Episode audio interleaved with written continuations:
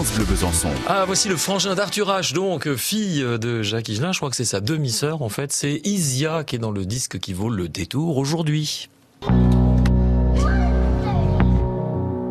Isia, l'album La Vague 2015.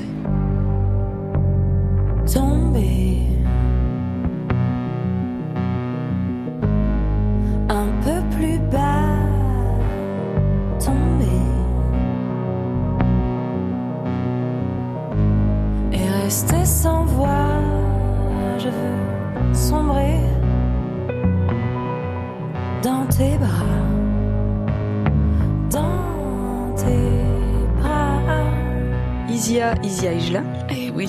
Fille de, évidemment, qui l'assume complètement, qui revendique même son nom, qui a fait des duos avec son papa, qui ont été très remarqués. D'ailleurs, il y avait un duo à Taratata avec son père qui était magnifique. Il avait écrit une chanson pour sa fille, c'était euh, très émouvant. Et Isia fait son petit chemin dans l'ombre au départ. Elle va à l'école, ça la saoule un petit peu, ça l'énerve, elle est pas trop fan. Elle se dit, moi je vais faire de la musique, euh, je crois que c'est vraiment ce que j'aime le mieux.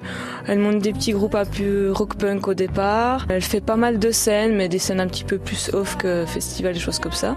Donc elle part avec son guitariste et son groupe et elle part sans maison de disque, sans label, sans album, elle a rien à vendre à part ses prestations et c'est énorme.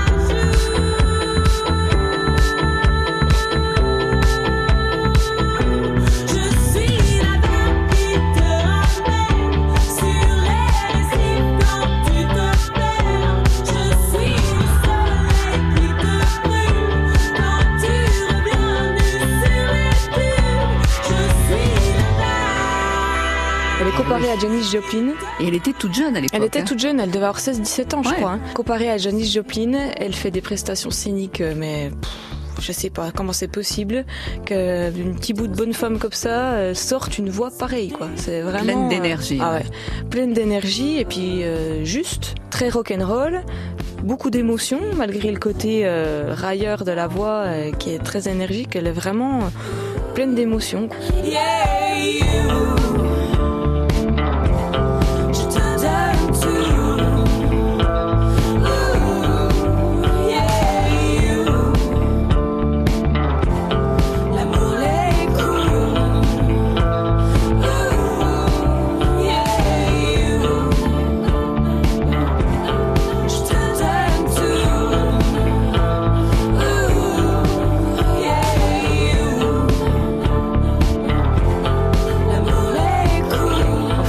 Remarquer par un gros programmateur qui, du coup, lui fait faire des scènes assez sympas. Et là, elle se fait vraiment remarquer par le milieu de la musique. Elle fait un premier album qui s'appelle Isia, en 2009. Très euh, années 70, très rock, chanté en anglais. Son deuxième album est également chanté en anglais. Et du coup, bah, moi, j'ai choisi un album chanté en français. Mais oui, parce Voilà. qu'elle chante aussi en français. Parce que je trouve que ça lui va très très bien. Ça lui donne encore plus d'émotion. Alors c'est un album qui est moins rock, un petit peu plus pop, voire euh, pop électro sur certains titres, ou pop rock, ça dépend. L'album, ça s'appelle La Vague.